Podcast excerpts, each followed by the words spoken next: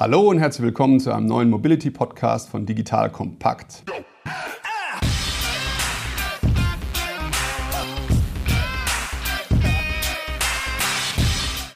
Mein Name ist Patrick Setzer, ich bin Gründer und Geschäftsführer der Digital Entry GmbH, der Beratung, die sich auf digitale Transformation spezialisiert hat. Und wie ihr wisst, machen wir das, indem wir Unternehmen bereits früh in der Strategiephase der Digitalisierung unterstützen und je nach Marktlage dann entweder den eigenen Aufbau eines Startups oder, wenn der Wettbewerb bereits stark ist, den Kauf von Startups gemeinsam mit den Kunden umsetzen. In der heutigen Folge des Mobility Podcasts geht es unter anderem darum, wer iVentures, der Risikokapitalgeber von BMW ist, wie man im Silicon Valley auch als deutscher Kapitalgeber Erfolg hat, welche Mobility-Startups aus der Corporate Venture-Sicht weltweit aktuell die interessantesten sind, was das BMW Elektroroller-Investment Lime macht und wie BMW die globale Elektro-Scooter-Szene sieht und wie man das eigene Pitch-Deck bei iVentures nach oben auf den Stapel bekommt. Und wenn euch der Podcast heute gefällt, einfach bei Google Podcast oder Apple Podcast abonnieren und ihr verpasst keine Folge mehr. Wie immer im Mobility Podcast sprechen wir heute wieder über die spannendsten Themen rund um die Mobility Mobilität der Zukunft mit den interessantesten Köpfen aus der Startup, Venture Capital und Konzernwelt, gegliedert nach der ACES-Struktur Autonomous, Connected,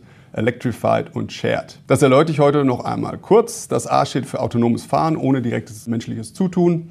C ist Connected, die Verbindung von Mensch, Vehikel und Umwelt durch vernetzte Systeme. E wie Electrified, also die Elektrifizierung der Autoflotte und die dazugehörige Ladeinfrastruktur. Und zuletzt Shared, also das Teilen von Vehikeln jeder Art durch Technologie und neue Geschäftsmodelle. Und heute habe ich mir für diese Themen jemanden eingeladen, der nun wirklich in allen vier ACES-Bereichen global wie kaum ein anderer am Puls der Zeit ist, nämlich einen der deutschen Superstars der Corporate Venture Capital Welt, mitten in Mountain View im Silicon Valley angesiedelt, Uli Quai von BMW iVentures. Hm. Hallo Uli. Hallo Patrick, freut mich. Vielleicht mal direkt zum Anfang. Uli und ich kennen uns noch aus alten BMW-Zeiten, bei denen du auch schon damals den Risikokapitalarm bei BMW geleitet hast. Sei doch so nett und sag den Zuhörern mal kurz ein paar Worte zu dir, wer du bist und was du machst machst. Ja, Ulrich Quai, bin seit 19 Jahren bei BMW, habe dann seit 2011 die Corporate Venture Gruppe aufgebaut. Zunächst mit Off-the-Balance-Sheet Investments für die ersten fünf Jahre, ausschließlich in Mobilitätsdienste. Und seit 2016 hatten wir unseren eigenen Fonds. Das ist ein 375 Millionen Euro Fonds, aus dem wir investieren können. Und, der, und das Mandat ist mittlerweile deutlich breiter als am Anfang. Und das Beteiligungsmanagement hast du praktisch jetzt 19 Jahre bei BMW gemacht? Nee, nee, ich war bei BMW 19 Jahre. Vorher war ich in der Rechtsabteilung. In der Rechtsabteilung? Ja, und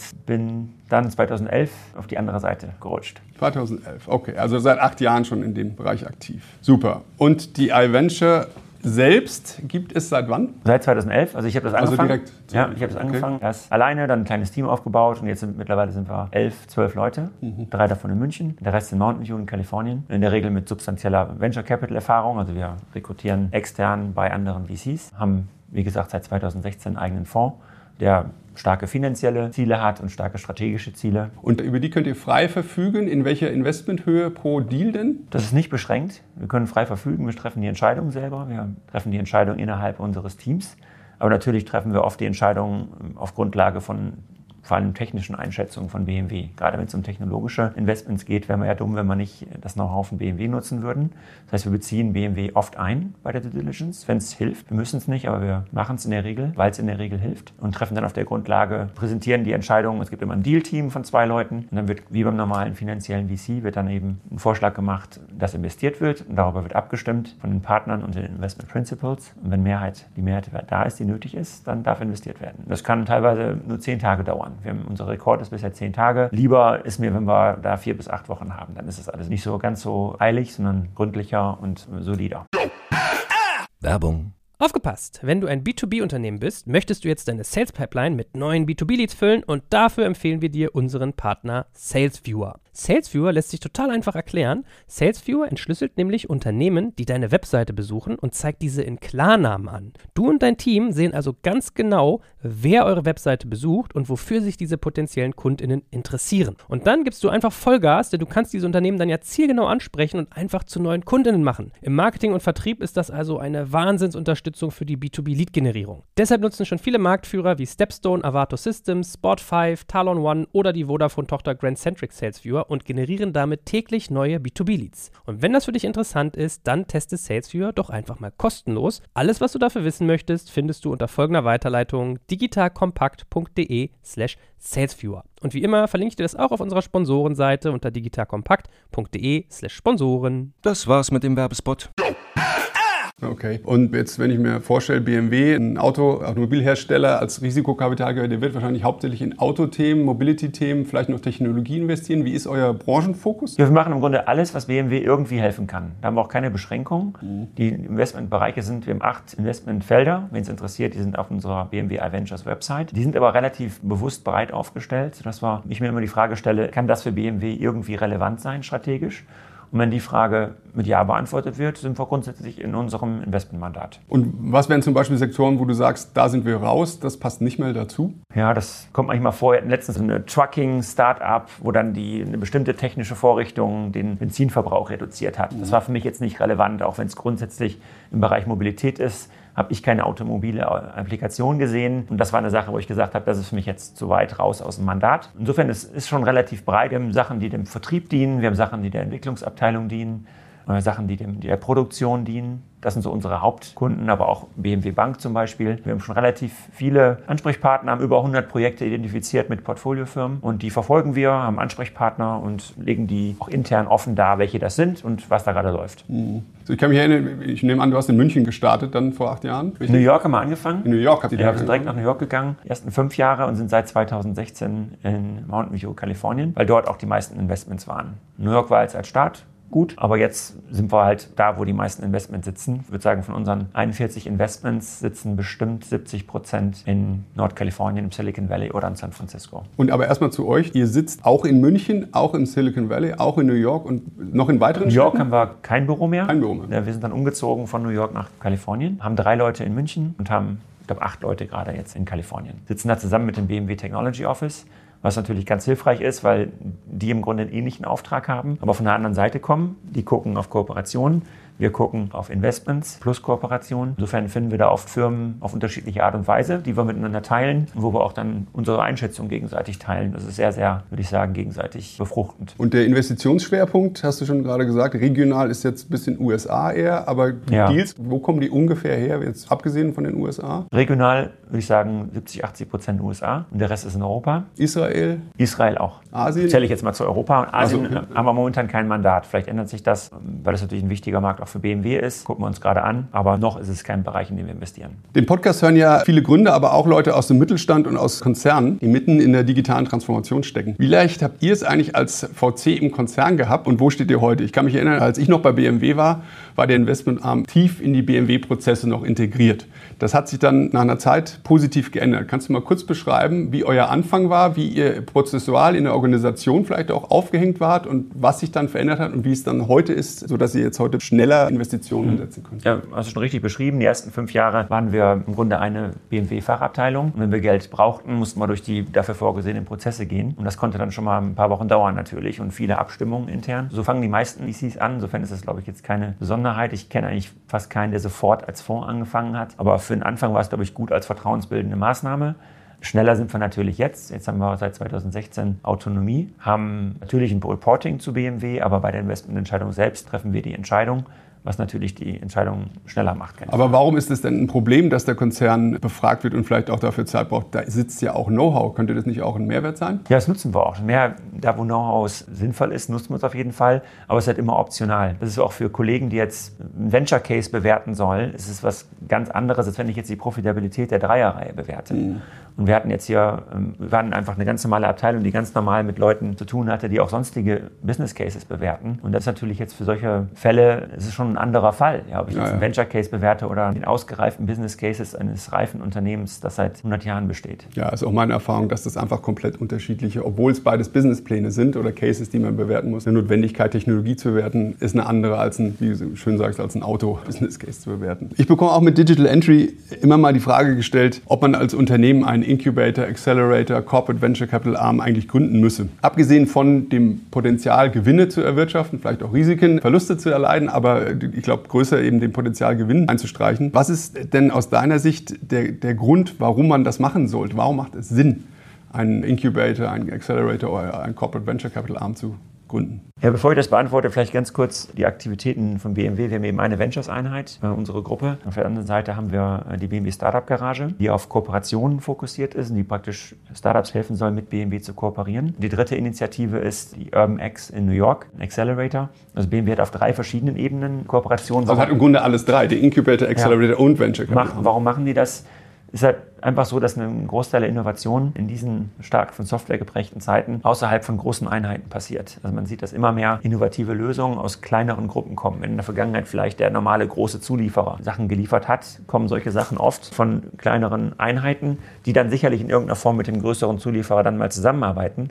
Aber es ist für ein OEM von Vorteil, wenn man die Verbindung mit diesen kleinen Einheiten schon früh sucht, um dann eben auch denen zu helfen, das Produkt so zu reifen zu lassen, dass es dann zu einer Serienreife auch kommt kommen kann. Und für beide ist das hilfreich. Für Startup ist es hilfreich, weil natürlich die Prozesse so perfektioniert werden müssen, dass die Serienreife dann möglich ist. Und für BMW ist es gut, weil dadurch der Prozess beschleunigt wird. Also man muss aktiv aus meiner Sicht frühzeitig den Kontakt suchen. Und da sind solche Dinge wie eine Venture-Einheit oder eine Gruppe, die auf Kooperationen spezialisiert ist oder ein Accelerator sind da aus meiner Sicht sehr hilfreich. Auch meine Überzeugung, Innovators Dilemma muss man einmal verstanden haben, weshalb die meisten Innovationen heute nicht aus Unternehmen kommen, die 100 Jahre alt sind, sondern eben aus dieser Startup-Welt. Bringt mich auch ein bisschen dazu, warum ihr es macht. Was ist denn das strategische Ziel der Avengers? Ja, das Ziel ist, dass wir mit den besten Startups der Welt zusammenarbeiten. Ja, und das kann man eigentlich nur schaffen, wenn man ein gutes Setup hat als Venture-Gruppe. BMW möchte gerne Early Access zu Technologie haben. Sie möchte verstehen, was die Trends sind in der Welt, wie die Mobilitäts, insbesondere die Mobilitätswelt sich ändert. Und wir haben ja Autonomie und Elektrotechnologie sehr viele anspruchsvolle Themen, wo sich sehr viel ändert und wo viele Innovationen eben in kleineren Einheiten erfolgt. Und da will man vorne mit dabei sein will führen und nicht den anderen Leuten folgen, wie es bei BMW eben üblich ist seit vielen Jahren. Und das ist, glaube ich, der Gedanke dahinter. Und dass wir gleichzeitig eben als Venture-Einheit auch im Grunde nichts kosten, in Anführungsstrichen. Mhm. Unser Ziel ist es, für BMW profitabel zu sein, mindestens so profitabel wie andere Abteilungen und finanzielle Gewinne zurückzuführen. Und da hat man im Grunde eine Win-Win-Situation. Man hat im Grunde sehr guten Zugang zu technologisch Weltklassefirmen. Und auf der anderen Seite ist es eine Sache, die, die das Unternehmen über einen Zehn-Jahres-Zeitraum im Grunde nichts kostet, sondern die Gewinne reinbringen. Also da fallen mir eigentlich wenig Gründe, eines nicht zu machen. Wenn man es erfolgreich, das Setup gut hinkriegt und ein gutes Team zusammenbekommt, dann ist das aus meiner Sicht eine sehr sinnvolle Sache. Wir kommen ja auch gleich nochmal zu eurem Portfolio. Da habt ihr ja ein paar sehr gute Investments gemacht. Stellt aber trotzdem die Frage, wenn das so ist, dass das ja strategisch für den Konzern ist und ihr habt erfolgreiche Startups, habt euch früh beteiligt in der Seed Round, A Round, B Round, ist dann das Ende der Geschichte eigentlich, dass ihr diese Firmen äh, übernehmt und integriert? Dann ist es ja eventuell wieder das Ende des Startups. Wie geht ihr mit dieser Polarität um? Ja, die Akquise ist jetzt keine Erwartung. Das wird in der Regel auch nicht passieren, sondern die, wir wollen eigentlich Startups haben, die mehrere Kunden haben. Eine Technologie kann sicherlich mal auch mal so wichtig sein, dass man eine Akquisition möglich wäre, aber das wird nicht der Regelfall sein. In der Regel wollen wir nur sicherstellen, dass wir eine der ersten OEMs sind, die mit denen arbeiten. Und wenn die darüber hinaus noch weitere Kunden haben, ist uns das auch recht. Ja, dass das dafür sorgt, dass die Firma solide wirtschaften kann und langfristig überlebt, ist das völlig in Ordnung. Nur mit dem BMW als Kunde werden sie nicht ein Weltmarktführer werden. Die müssen andere Kunden haben. Das ist für uns auch völlig in Ordnung. Wir wollen nur eben gerne jemand sein, der einer der ersten OEMs ist, der mit denen was macht. Und wenn ich jetzt mal den Blickwinkel rumdrehe, aus Startup-Perspektive, was ist der USP für äh, eine iVentures? Was ist das Extra des Kapitalgebers iVentures für ein Startup, warum ich mit euch als VC zusammengehen sollte? Ja, ich glaube, dass wir vor allen Dingen mehr als nur Geld bringen können. Im Silicon Valley insbesondere gibt es sehr, sehr viel Kapital. Wenn jemand nur Kapital sucht, dann sind wir vielleicht nicht der Richtige. Für viele ist, ist es im Grunde so eine Art Auszeichnung oder eine Art Validation, wenn die von BMW ein Investment bekommen. Wenn wir jetzt ein hochtechnologisches Investment machen, dann haben wir schon in vielen Fällen bei uns im Portfolio gesehen, vielleicht zu einer Phase, wo andere das noch nicht abschließend beurteilen können, dann wird das extrem interessant für andere Finanzinvestoren, weil die sehen, ach guck mal hier, diese Radartechnologie, das ist wirklich was. Ja, da ist BMW dran, da ist vielleicht noch ein anderer OEM dabei. Und das ist eine Sache, die wir, wo wir frühzeitig auf solche Sachen gesetzt haben. Wo man den Erfolg noch nicht messen kann an der Anzahl der Kunden oder am Umsatz, aber man kann sehen, wenn wir da uns engagieren, dann spricht sehr viel dafür, dass BMW der Sache auf den Grund gegangen ist und dass sie es für sehr gut befunden haben. Also für viele Startups ist das ein guter Schritt, um dann im nächsten Schritt die Bewertung nach oben zu bekommen. Da haben wir wirklich eine Reihe von Fällen, wo das sehr, sehr gut gelungen ist, wo wir zu einer ganz gemäßigten Bewertung reingekommen sind, investiert haben und danach hat das Startup Runden gemacht für 100, 300, 200, 300, 400 Millionen Euro, weil eben diese Validation da war. Das ist, glaube ich, für viele ein wichtiger Punkt. Andere Startups kommen vielleicht aus einem anderen Vertical und die wollen ins Automotive Vertical rein und dann gucken sie sich an, was für Venture-Gruppen gibt es denn da. Und da sind wir wahrscheinlich eine der führenden Gruppen, die es da gibt. Äh, andere Gruppen wollen im Grunde Kunden generieren. Wir können natürlich den Startups dabei helfen. Wenn die sagen, wir sind jemand, der OEM als Kunden gewinnen möchte, können wir denen natürlich bei BMW extrem gut helfen. Mhm, aber wenn ich mal kurz dazwischen gehen darf, bei 130.000 Mitarbeitern bei BMW, ihr habt jetzt ein Investment in ein Startup gemacht, ihr könnt ja nicht sicherstellen, dass die dann tatsächlich die fremden Abteilungen oder die vielen mhm. Abteilungen bei BMW mit diesen Startups zusammenarbeiten. Das ist ja schon eine ganz schöne Hürde. Ja, deswegen. Das, das ist ja unsere Funktion, denen dabei zu helfen. Jetzt für ein mhm. Startup an sich sehr, sehr schwer ist, mit den richtigen Leuten zu sprechen. Bei uns im Team haben wir Leute dabei, die seit, wie ich, seit 19 Jahren und zum Teil auch länger bei BMW sind. Wir haben ein sehr gutes Netzwerk und wir können die halt sofort zu demjenigen schicken, der das entscheidet. Mhm. Und das ist, glaube ich, sehr hilfreich. Wir können denen erklären, wie die äh, Entscheidungsprozesse innerhalb von BMW sind. Wir können denen nicht garantieren, dass ein Vertrag unterschrieben wird, aber wir können denen garantieren, dass sie mit den richtigen Leuten sprechen, die Chance haben, ihr eigenes Produkt vorzustellen. Und alles andere liegt dann in den Händen der Fachabteilung und ja, der Startups. Nur fair, ist nur fair. Ja. Auch zu wissen, dass das dann am Ende in der Verantwortung der Startups liegt. Ja, also keine zu versprechen, genau, dass da irgendwelche. Es gibt keinen Zwang, dass, dass BMW mit denen was machen muss. In der Regel erleben wir das so, dass ein Investment kommt. Äh, Habe ich eigentlich noch nicht erlebt, dass dann die Fachabteilung sagt, oh nee, wir finden aber Firma B ist stärker. Aber es ist natürlich nicht immer so, dass dann danach ein substanzieller Vertrag folgt. Das mhm. kommt vor. Wir haben Fälle, wo hat BMW einen 80 Millionen Vertrag unterzeichnet in der Folge, aber das ist sicherlich kein Automatismus. Und umgekehrt, wie sieht es aus mit einem Nachteil als strategischer Investor? Wenn ich kurz ein bisschen aushole, bei meinem ersten Startup 99, einem Internetmarktplatz für ähnlich äh, gelbe Seiten, hatten wir 3i, einen damals sehr großen, jetzt Private Equity, damals auch Venture Capital Kapitalgeber, sowie einen der gelben Seitenverlage als Investor zur Auswahl. Allerdings hat sich 3i, also der reine finanzgetriebene Investor, klar positioniert, dass wenn wir den Strategen mit in die Investitionsrunde nehmen würden, also die, diesen gelben Seitenverlag, mit in den Gesellschafterkreis nehmen würden, dass sie dann nicht investieren würden, weil strategische Investoren eben abgesehen von dem Unternehmenswert zu steigern noch andere strategische Ziele hätten. Was entgegnest du einem Startup in so einer Situation? Ich würde entgegnen, dass wir eben nicht nur strategische Ziele haben, sondern für uns ist genauso wichtig die Erreichung der finanziellen Ziele. Und die sind ähnlich ambitioniert wie die finanziellen Ziele von finanziellen Venture Capital Investoren. Also ich habe im Grunde dieselben finanziellen Interessen. Ich habe daneben noch einen weiteren Job. Aber ich habe es bisher noch nicht erlebt, dass wir andere finanzielle Interessen haben als die anderen finanziellen Investoren. Weil ich werde daran gemessen, wie mein Return ist von meinen Investments. Und da sind meine Wünsche und meine Anforderungen genauso hoch wie beim normalen finanziellen Investor. Was du sagst, trifft sicherlich zu auf Firmen, die einen ausschließlich strategischen Fokus haben. Da kann ich mir Konflikte gut vorstellen. Bei uns ist das bisher noch nicht passiert. Okay, und es gibt aber unter Kapitalgebern generell ja schon harten Wettbewerb. Man muss ja nicht gleich einen 100 Milliarden Fonds wie Softbank raisen, aber es gibt doch schon einige Finanzinvestoren, die Fonds im Milliardenbereich haben. Wäre es nicht als DAX 30 Konzern adäquat, in ähnlichen Finanzsphären mit seinen Fonds unterwegs zu sein, mit seinen Risikokapitalaktivitäten, um wettbewerbsfähig zu sein? Äh, meinst du einen größeren Fonds zu haben? Ja. Das hängt so ein bisschen noch ab, wann man investieren möchte. Also unser Fonds ist jetzt absolut okay für Investitionen in Series A und Series B. Wenn man jetzt später investieren wollte, müsste man sicherlich einen größeren Fonds haben. Und das, da gibt es sicherlich auch Bedarf. Also ich würde das jetzt gar nicht sagen, glaube, wenn man da jetzt sagen würde, hier habt ihr nochmal 100 Millionen mehr oder 200 Millionen, könnte man das auch sehr gut investieren. Würden nicht mehr Investments machen, sondern eben spätere mit weniger Risiko. Das wäre so die Folge. Ich glaube nicht, dass wir dann dadurch mehr Portfoliofirmen hätten. Aber äh, ich hätte da durchaus Verwendung für. Aber es ist jetzt nicht so, dass man sagt, das ist jetzt nötig, die 100 Millionen fehlen jetzt, damit wir wettbewerbsfähig sind. Ich konkurriere ja mit meinem Fonds mit anderen Fonds, die ungefähr eine ähnliche Größe haben. Und Softbank konkurriere ich im Grunde nicht. Die, die investieren in unsere Firmen zum späteren Zeitpunkt. Da haben wir auch ein paar Beispiele im Portfolio. Later Stage, genau, die investieren dann, wenn die Bewertung,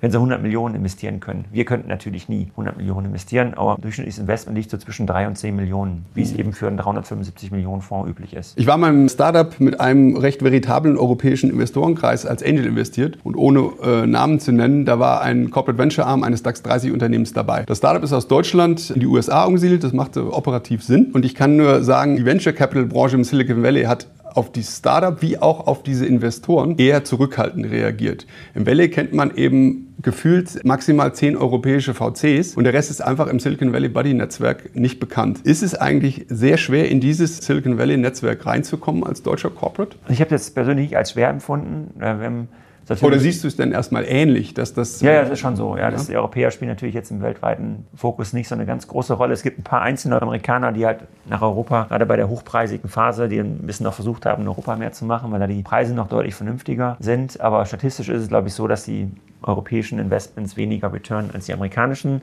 Deshalb sind die Amerikaner lieber auf ihrem Home-Turf und investieren da. Da reinzukommen, empfand ich persönlich jetzt als nicht so schwierig. Ich glaube, wichtig ist wirklich, dass man nicht empfunden wird als Ballast am Bein, der Sachen verzögert, sondern dass man genauso schnell Sachen entscheiden kann wie eben andere finanzielle Investoren. Und wenn man sich da einen, einen Ruf erarbeitet, dann, dann ist man auch sehr willkommen. Ja, wir sorgen ja letztlich dafür, dass oder die sprechen uns an, wenn wir einen Mehrwert darstellen. Wenn jemand vielleicht in der Seed-Phase in eine Technologie investiert hat, die für uns relevant ist und er durch unser Investment, sein eigenes Investment, äh, den Wert erhöhen kann. Ja? Und insofern finde ich die ganze Atmosphäre sehr kooperativ. Die natürlich machen die das nicht, weil die jetzt wahnsinnig eng befreundet sind mit uns, sondern die wollen haben ihren eigenen Nutzen im Auge, aber das ist auch völlig in Ordnung. Für uns ist es eben Mehrwert, wenn die finanziellen Investoren dabei sind und in vielen Fällen ist es ein Mehrwert für die, wenn wir dabei sind. Und dann gibt es einfach oft so Win-Win-Situationen. Und jetzt mal so privat, wie ist das als Deutscher, wenn man in Silicon Valley zieht? Bist du nach San Francisco gezogen oder bist du im Valley? Wir wohnen, im, also ich habe eine Familie mit drei Kindern. Wir sind deshalb typischerweise in, in, die South Bay gezogen, in die Nähe von Mountain View. Letztlich ist es so, ist jetzt nicht so, dass man jeden Tag aufsteht und sagt, boah, ich bin in Kalifornien. Es ist nett da, Wetter ist schön, genieße ich auch und das Meer ist in der Nähe. Aber man lernt auch auf der anderen Seite auch Sachen schätzen, die man in Deutschland für gegeben da sieht. Ja, man ist halt nicht alles so gut wie in Deutschland. Einige Sachen sind besser, aber viele Sachen sind auch in Deutschland besser. Insofern schärft das auch den Blick auf die Vorzüge des eigenen Landes. Mhm. Wir fühlen uns da wohl, alles ist in Ordnung, Wetter ist schön, aber es gibt auch viele Sachen, die ich in Deutschland vermisse und die ich nicht habe in Kalifornien. Das muss man sich auch bewusst sein. Jetzt kommt ein kleiner Werbespot. Aufgepasst! Heute gibt's Werbung in eigener Sache. Wir wollen dich nämlich besser kennenlernen, weil viele hören Woche für Woche unseren Podcast und dabei wissen wir gar nicht immer, wer genau diese Leute sind. Und natürlich wollen wir ja aber wissen, wer du bist, um unseren Inhalt auch an deinen Interessen ausrichten zu können. Und um das zu ändern, habe ich eine Umfrage vorbereitet. Dort kannst du uns erzählen, wer du bist und wofür du dich interessierst. Und was du davon hast, naja, ich meine, je besser wir dich kennen, desto besser können wir unseren Podcast an deine Bedürfnisse anpassen. Und dann spreche ich auch keine Werbung mehr für Penispumpen und Online-Casinos ein, wo dich womöglich ganz andere Dinge interessieren. Nein, kleiner Spaß. Spaß und trotzdem, du tauschst fünf bis zehn Minuten deiner Zeit gegen viele Stunden noch bessere Unterhaltung und Tiefenwissen in der Digitalwirtschaft. Klingt für mich nach einer Win-Win-Situation und geh doch also daher mal auf die Seite digitalkompakt.de/slash Umfrage. Fülle diese nach bestem Wissen und Gewissen aus und freue dich in Zukunft auf noch besseren Content auf Digital Kompakt. Ende der Werbung. Und sag mal, äh, BMW und Daimler hat ja die Mobilitätsdienstleistung jetzt zusammengeworfen in Berlin und die haben auch eine gewisse Kapitalausstattung. Hat das irgendeine Relevanz für dich? Nee, das sind zwei ganz verschiedene Aktivitäten. Wir arbeiten mit den Leuten natürlich eng zusammen. Wenn wir Firmen haben, die relevant sind für unsere Gruppe, dann verbinden wir die natürlich regelmäßig. Ich freue mich, dass wir da so eine Aktivität gestartet haben, wo wir auch vorhaben, viel zu investieren. Ich glaube, das ist wichtig, in den Bereichen viel zu investieren, weil das sehr für die Zukunft sehr, sehr relevante Themen sind.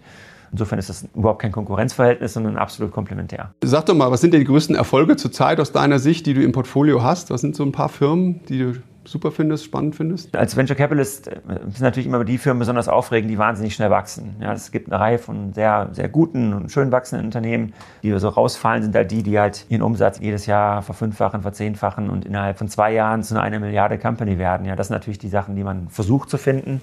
Gelingt einem nicht jedes Mal, aber da haben wir ein paar schöne Beispiele. Ein Beispiel sicherlich Fair, das ist eine Leasing-Plattform in den USA. Wo du wirst lachen, Fair ist bekannt, die haben wir nämlich letzten ja, Monat gut. im Podcast gehabt. Ja, wir haben halt in der Series A investiert, die im Grunde noch eine Seed war, aber die noch gar nicht gelauncht haben zu dem Zeitpunkt haben wir also deren Series A angeführt und jetzt zwei Jahre später haben sie eine Bewertung von über einer Milliarde von Softbank. Das kommt jetzt nicht bei jedem Investment vor, aber sowas ist natürlich schön, extrem aggressiv, was auch so eine Sache ist, die so ein bisschen anders ist als in Europa bei den Investoren, bei den Unternehmern. Und europäische Unternehmer sind oft besorgt mit Burn und, und wie aggressiv kann ich wachsen versuchen, ein bisschen organischer zu wachsen oder sich selbst zu finanzieren und weniger Geld aufzunehmen. In Amerika erlebe ich halt ganz viele Leute, dass sie ganz oft als Unternehmer sehr, sehr aggressiv sind mit den Wachstumszielen, mit dem, wie viel Capital sie raisen.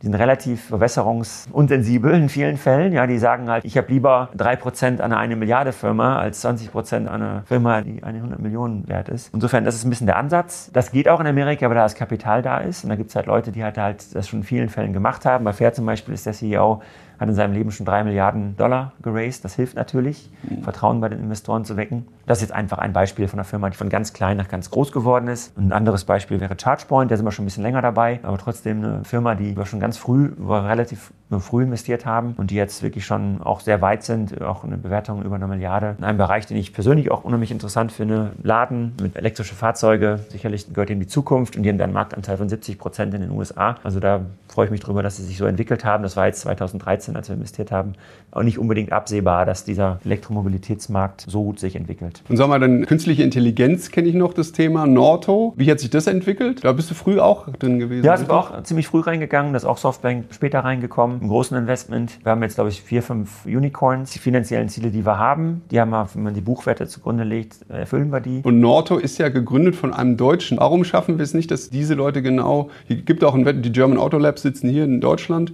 Warum kriegen wir es nicht hin, dass wir in Europa oder in Deutschland diese Firmen haben, die zu Unicorns werden? Gerade im AI-Bereich, ja. wo wir auch wirklich ja schon Kompetenz haben. Gibt schon auch hier gute Unternehmer und Leute, die es hier schaffen. Vielleicht ist es ein bisschen einfacher einfach im Valley, wenn man da gute Ideen hat und Visionen hat. Das Kapital ist eben da, dass man in sehr disruptive Sachen investieren kann. Also Risikobereitschaft ist einfach höher. Risikobereitschaft größer. ist höher und das Kapital ist auch mehr da. Es gibt mehr Fonds, die solche ganz großen Checks schreiben können. In Deutschland fehlt es ein bisschen, finde ich, an den Later-Stage-Investoren. Man kommt halt bis zu einer gewissen, man kommt so in frühphasigen Bereichen, glaube ich, ganz gut zurecht mittlerweile. Das hat sich schon deutlich verbessert. Und es fehlt dann so ein bisschen so die die große Kapitalspritze, die halt natürlich auch wegen der Begrenztheit des Marktes ein bisschen schwieriger ist für deutsche Investoren. Man kann nicht jedes Produkt, gerade Verbraucherprodukte, man kann die nicht einfach in anderen Ländern ohne weiteres launchen. Man muss im Grunde, auch wenn es eine Europäische Union ist, in jedem einzelnen Markt einzeln launchen. Und in den USA launcht halt ein Produkt einmal. Ja, und da muss ich halt natürlich Klar. Truppen vor Ort haben, aber ich brauche nicht verschiedene Sprachen und der Launch ist einfacher und der Markt ist größer und die Leute, die in den USA gewinnen, werden halt oft auch zu Weltmarktführern, mhm. was jetzt in Deutschland nicht unbedingt immer der Fall ist. Na gut, mit dem fragmentierten Markt, das wird wohl erstmal so bleiben in Europa. Dennoch sind Investitionen dieser Art, glaube ich, notwendig, um hier Nachhaltigkeit zu sichern. Ja, das ist ja schon, man darf auch nicht sagen, es ist wirklich auch schon viel passiert. Ja, es ist deutlich besser geworden als noch vor fünf oder zehn Jahren. Das sehe ich auch so. Glaube ich. Und es wird auch noch besser und bin da ganz optimistisch eigentlich. Dann habe ich gelesen, ein Investment in Manev Mobility, ein israelischer 100 Millionen Fonds, der Geld von iVenture, also von euch, aber auch von Renault, Nissan, Mitsubishi, von Aptiv, Hyundai, Lear, von Shell, Deutsche Bahn, Digital Ventures. Sehr unterschiedlich. Seit wann investiert ihr denn als Fonds in Fonds? Mhm. Das ist unser einziges einziges Fondsinvestment, das wir gemacht haben. In der Regel brauchen wir das nicht, weil wir eine gute Abdeckung haben. Wir haben in Europa, machen wir aus München und USA machen wir aus Mountain View. Und in Israel haben wir die einzige Ausnahme von unserem Grundsatz gemacht, weil wir glauben, dass dort sehr viel frühphasig passiert. Und da müssten wir jetzt im Grunde Leute hinschicken, die sich da vor Ort ein eigenes Büro aufmachen in Israel. Und das war jetzt für uns, haben wir auch eine Überlegung, das zu tun. Aber wir glauben, dass wir mit einem relativ kleinen Investment in Manif einen besseren Zugang auf Dealflow haben, als wenn man jetzt da umständlich zwei, drei Leute in Israel platzieren würde. Vielleicht macht man das mal eines Tages. Momentan haben wir das Gefühl, dass das so ein guter Ansatz ist, um jetzt nicht überall so viele Büros zu haben. Okay, und sind denn Investments auch schon total gefloppt? Also im Konzern, wer einen Fehler macht, fliegt. Umgekehrt, wer im Startup Fehler macht, der lernt. Lerneffekte sind wichtig. Und ihr habt da sicherlich auch mal ein paar Flops gehabt in diesen ganzen Investments. Und ich finde das auch äh, total normal. Wir ja. wissen auch, dass im Risikokapitalgeschäft 80 bis 90 Prozent eigentlich Ausfälle sind. Es sind ja die 10, 20 Prozent, die dann alles rausreißen. Mhm. Hast du so ein, zwei, die du mit Klar. den Zuhörern teilen kannst? Ja klar, das ist jetzt nicht jeder Deal ist so, dass es da einen super Return gibt. Totalausfälle hat man, glaube ich, erst zwei. Ein Investment, das war noch vor meiner Zeit, da kann ich keine Verantwortung übernehmen. Das zweite, das war ein relativ kleines, ein sehr frühphasiges Investment. Und dann gab es ein paar kleinere, wo halt der Exit nicht so lukrativ war, wie er hätte sein können. Aber ich glaube, das ist auch jedem klar, das haben wir auch immer kommuniziert, dass es Verluste geben wird, dass Leute ausfallen. Das ist Teil des Systems. Wenn man große Returns will, muss man große Risiken eingehen. Wenn jedes Firma überleben würde, dann wäre der Ansatz nicht richtig, dann hätte man mit hoher Wahrscheinlichkeit auch keine hohen Returns. Aber gibt es Lerneffekte, Effekte, sodass das nicht nochmal passieren kann oder weniger wahrscheinlich passieren kann? Kannst du irgendwas bei diesem Beispiel jetzt, was du sagst, könntest du im Nachhinein sagen, ich mache jetzt Folgendes anders, weswegen das in der Form nicht mehr passieren wird? Das wird immer passieren, aber man, manchmal sieht man so ganz frühe Warnsignale und sagt dann, ach nee, ist wahrscheinlich schon noch okay. Und dann scheitert das vielleicht gerade mal an diesem einen Punkt. Aber man hat, denkt eigentlich immer, was schief gehen kann und überlegt man sich bei jedem Investment. Würde ich jetzt nicht sagen. Ich glaube, insgesamt gesehen ist für mich wichtig die Persönlichkeit des, des Unternehmers. Das ist halt, wenn man unser Portfolio anguckt, was läuft gut, dann sind es oft Leute, die schon einfach eine Historie haben, Sachen erfolgreich entwickelt zu haben und auch einen erfolgreichen Exit gemacht zu haben. Das ist im Grunde ein Erfolgskriterium. Und bei uns laufen im Grunde die Firmen, wo wir gedachten, die Bewertung ist eigentlich zu hoch. Das sind eigentlich die Firmen, die am besten laufen. Hm. Also ich würde jetzt zumindest meine Prämisse ist, nur weil irgendwas für einen Schnäppchenpreis zu haben ist, heißt es nicht unbedingt, dass es ein gutes Investment ist. Manchmal ist das, was scheinbar zu teuer ist, besser. Weil letztlich, wenn das wirklich fliegt, dann fliegt es halt richtig. Und dann ist es manchmal nicht ganz so wichtig, ob man da jetzt 1,6 Prozent von hat oder 2,5. Es ist auch bei 1,6 Prozent. Kann sehr, sehr interessant sein. Okay, und dann kommen wir jetzt mal zu einem der heißesten Themen zurzeit, zu dem Thema Elektroroller. Ihr seid in Lime investiert, die mittlerweile 765 Millionen US-Dollar von euch, Andreessen, Google, Fidelity, Bain bekommen haben. Anfang des Jahres normal um die 300 Millionen US-Dollar in einer Runde. Dafür auf jeden Fall schon mal Respekt. Da 2 Milliarden Bewertung innerhalb von ein, zwei Jahren zu zaubern, ist ja eine Leistung. Also jetzt kommt gerade raus, dass Bird eine ähnliche Runde wieder um die 300 Millionen sucht. Leider zu einer schlechteren Zeit. Warum? Weil herauskam, dass Bird im ersten Quartal nur 15 Millionen Umsatz bei 100 Millionen Dollar Verlusten gemacht hat. Verluste kann man jetzt strategisch sehen, würde ich jetzt nicht als Auskriterium sehen. Allerdings der Umsatzeinbruch von 40 Millionen US-Dollar im vierten Quartal 2018 zu 15 Millionen US-Dollar im ersten Quartal diesen Jahres ist natürlich eine Indikation. Sehr zyklisches Geschäft offensichtlich. Wahrscheinlich ist zwischen Oktober und März kommen die Leute nicht so auf die Idee, einen Roller zu fahren. Beunruhigt dich das mit deinem Investment in Lime? Ich kann jetzt Bird nicht kommentieren, ich kenne die Zahlen nicht. Ich weiß nur, dass den Lime-Kollegen sind wir in engem Kontakt und wir sind mit der Entwicklung bisher sehr zufrieden. Die haben jetzt zum Teil andere Ansätze als Bird. Es ist generell immer so, dass es immer so Zyklen gibt. Dann gibt es einen Hype-Zyklus, dann gibt es einen Zyklus, wo sich alles wieder ein bisschen mehr beruhigt. Das ist ja, hat ja auch Vorteile als Investor. Ich glaube, grundsätzlich für uns war jetzt wichtig, dass wir an diese Mikromobilität glauben. Ja, jeder, der das selber schon mal genutzt hat, weiß, dass es ein sehr attraktives Fortbewegungsmittel ist. Für uns ist es strategisch interessant, weil es gut, sehr schön komplementär ist zu unseren Carsharing-Diensten.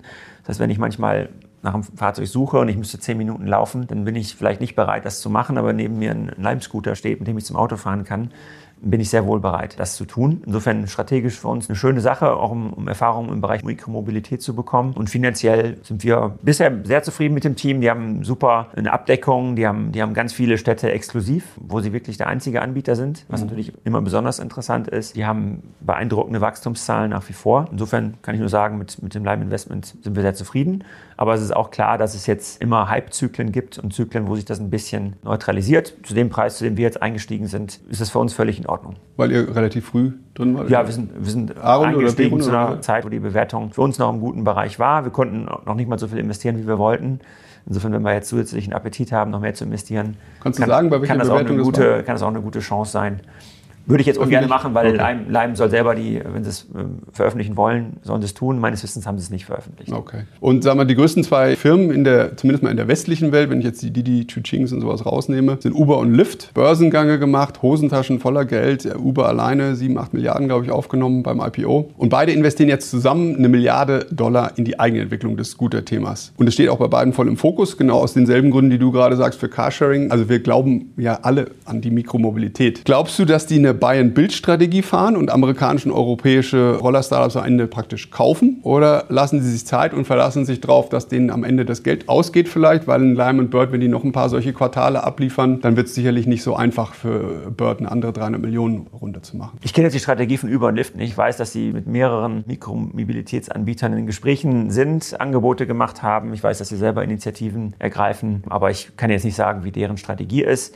Selber zu machen hat ein paar Vorteile, hat auch Nachteile. Das Kaufen macht sicherlich auch viele Vorteile, wenn man äh, das für einen vernünftigen Preis machen kann. Ich glaube, grundsätzlich ist es in dem Bereich so ein gewisses so eine Landgrab-Situation, dass die Leute, die frühzeitig in den Märkten sind und eine gute Abdeckung haben, einen großen Vorteil haben. Und das jetzt zu replizieren, kostet halt in der Regel sehr viel ja. Geld und Zeit. Und gerade bei den Services könnte ich mir vorstellen, dass das für die relevant ist. Also wenn ich jetzt der Leiter von M&A über Lift wäre, würde ich mir da schon überlegen, ob ich das alles selber von Grund auf selber machen wollte oder ob ich nicht für einen vernünftigen Preis einen der Marktführer akquirieren würde. Aber müssen die natürlich selber entscheiden.